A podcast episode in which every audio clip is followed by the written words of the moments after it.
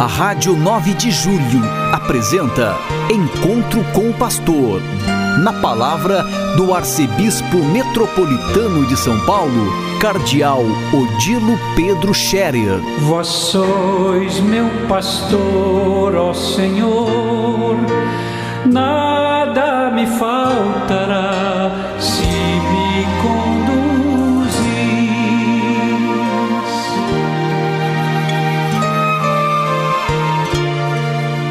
Queridos ouvintes da Rádio 9 de Julho, saudação e bênção para todos vocês nesse dia 3 de abril. Estamos no mês de abril e hoje é uma segunda-feira, segunda-feira na Semana Santa. Ontem celebramos o Domingo de Ramos e com a celebração do Domingo de Ramos iniciamos a celebração da Páscoa deste ano. A Páscoa é o conjunto das celebrações da Semana Santa que tem o seu momento alto na celebração do domingo de Páscoa da Ressurreição. É bom que nós nos acostumemos com essa linguagem. Nós estamos acostumados a pensar na Páscoa só como o domingo da Páscoa, mas na verdade a Páscoa é um conjunto de celebrações que começou ontem com o Domingo de Ramos. Portanto, todos os dias desta Semana Santa já são também celebrações da Páscoa de Jesus. Páscoa que originalmente significa passagem. Passagem para os judeus do anjo exterminador que passou pelas casas dos egípcios e matou os primogênitos dos, das famílias, dos animais, etc., como castigo pela dureza do faraó que não queria liberar o povo para sair do Egito. Passagem do Mar Vermelho é Páscoa dos judeus.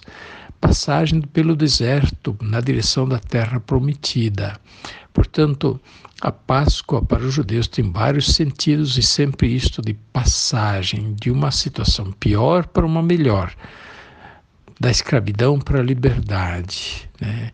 da terra ruim para a terra prometida e assim por diante, sempre com as maravilhas de Deus ajudando esse povo a fazer essas passagens, estas Páscoas.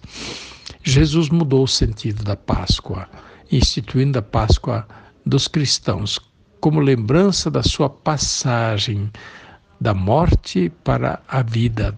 Jesus que passa desta vida para a glória do Pai. E assim a passagem, a Páscoa de Jesus se torna uma imagem da nossa futura Páscoa. Nós que pelo batismo participamos da paixão e morte de Jesus, participaremos também da sua ressurreição. Então, celebrar a Páscoa é esse conjunto de passagens que nós lembramos. É sempre a passagem de Deus pela nossa vida, a passagem da graça de Deus para que nós acolhamos e possamos viver bem, viver melhor. Enfim, passagem da morte para a vida, da morte para a ressurreição, do pecado, que é morte espiritual, para a graça de Deus, para o perdão, a misericórdia, para viver vida nova, vida com Deus. Pois bem, nesta segunda-feira da Semana Santa, nós lemos na liturgia o belo trecho do Evangelho que trata da ceia de Betânia e da unção de Jesus na casa de Lázaro, Marta e Maria. Nós lemos isto no Evangelho de São João, capítulo 12, 1 a 11. João 12, 1 a 11. E diz aí que seis dias antes da Páscoa, e portanto seria segunda-feira, é, sendo a Páscoa no domingo que vem. Seis dias antes da Páscoa dos judeus, Jesus foi a Betânia, onde morava Lázaro, que ele havia ressuscitado dos mortos. Ali ofereceram a Jesus um jantar. Marta servia e Lázaro, Lázaro era um dos que estavam à mesa com ele. Maria, a irmã de Lázaro e Marta, Maria tomando quase meio litro de perfume de nardo puro e muito caro, ungiu os pés de Jesus e os enxugou com seus cabelos. A casa inteira ficou cheia do perfume do bálsamo. Então Judas Iscariotes, um dos seus discípulos, aquele que o haveria de entregar, disse: Por que não se vendeu esse perfume por trezentas moedas de prata para as dar aos pobres? 300 moedas de prata era bastante dinheiro. Lembremos que Judas vendeu Jesus, traiu Jesus por 30 moedas de prata. E aqui esse perfume valia 10 vezes mais, era muito dinheiro, era muito caro. Judas, porém, falava isso não porque amasse os pobres e tivesse preocupação com eles. São João diz, ele era ladrão e, tendo a bolsa comum né, do, do grupo de Jesus e dos apóstolos, ele roubava o que se punha dentro da bolsa. Jesus, porém, disse: Deixa o que ela fez é em vista do dia da minha sepultura. Será que os apóstolos compreenderam na hora o que Jesus dizia, em vista da minha sepultura? Pobres sempre os tereis convosco, enquanto a mim nem sempre me tereis. Muitos judeus, tendo sabido que Jesus estava em Betânia, foram para lá, não só por causa de Jesus, mas também para verem Lázaro, que Jesus tinha ressuscitado dos mortos. Então os sumos sacerdotes decidiram matar também Lázaro, porque por causa dele muitos deixavam os judeus e acreditavam em Jesus.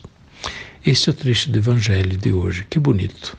Jesus é recebido em casa dos seus amigos e entre esses amigos está Lázaro, que ele tinha ressuscitado dos mortos. Ali oferece um banquete, um jantar e a cena de Maria, irmã de Lázaro e Marta. Maria pega perfume caro, abundante, unge os pés de Jesus. Judas, a reação de Judas, muito mesquinho, só atrás do dinheiro, ladrão, faz aquela observação mesquinha. E Jesus diz: Deixa o que ela fez, é um gesto bonito, e ela já o fez em vista da minha sepultura, como se fosse ungido o corpo de Jesus em vista da sua sepultura. Pois bem, a unção de Jesus em Betânia, a despedida dos seus amigos, Jesus é humano, Jesus sente, Imagina, Jesus devia viver muita angústia, porque estava sendo muito perseguido, muito procurado, queriam prendê-lo. Jesus sabia que queriam matá-lo e Jesus se refugia na casa dos seus amigos e tem necessidade humana de acolhida, de compreensão, de carinho, por que não? E Jesus é acolhido na casa dos seus amigos. Como é importante também pensar isso humanamente. Jesus tem amigos. Nós todos temos amigos, temos necessidade de amigos. A família é o espaço estreito onde cada um, de alguma forma, está em casa e pode ser ele mesmo, pode ser compreendido como ele é e acolhido gratuitamente, sem maiores exigências. Nós temos necessidade disso, todos nós. Jesus também teve. Mas a observação de Jesus ainda tem mais um detalhe quando diz: Pobres sempre os tereis convosco. O que Jesus quer dizer com isso? Pobres sempre vocês vão ter e podem cuidar deles, e é para cuidar deles. Jesus nos dá esse recado: pobres vocês sempre terão e cuidem deles. Pois bem, devemos cuidar dos pobres em nome de Jesus, porque o que é feito aos pobres é como feito a Jesus. Nós encerramos a campanha da fraternidade com a coleta para a, o Fundo Nacional de Solidariedade, a coleta para a fraternidade. Neste ano, especialmente para as iniciativas de superação da fome. Muitas iniciativas podem ser apoiadas com esta coleta, com esta campanha da fraternidade. Eu quero agradecer em nome da Igreja a todos aqueles que fizeram a sua oferta, o seu gesto generoso. Só para todos saberem, uma parte dessa coleta fica nas dioceses e forma um fundo nas dioceses que o bispo com o clero destinam para aquelas necessidades mais prementes de ajuda, onde tem fome, onde tem necessidades de ajuda ao próximo. A outra parte vai para a CNBB e forma um fundo para o qual são enviados projetos apoiados pelas dioceses, pelas congregações religiosas em situações muito concretas, onde precisa ser ajudado para superar a fome, para dar condições de começar a caminhar, a produzir, a ter entradas, a gerar emprego e renda. São as várias questões sempre em vista destas que eh, a campanha da fraternidade ajuda para que possam ser suscitados, despertados projetos de desenvolvimento, pequenos projetos, mas que envolvem muitas pessoas e fazem bem a muitas pessoas. Que Deus pague a todos aqueles que generosamente deram também a sua contribuição na campanha da fraternidade. A bênção de Deus Todo-Poderoso, Pai, Filho e Espírito Santo, desça sobre vós e permaneça para sempre. Amém.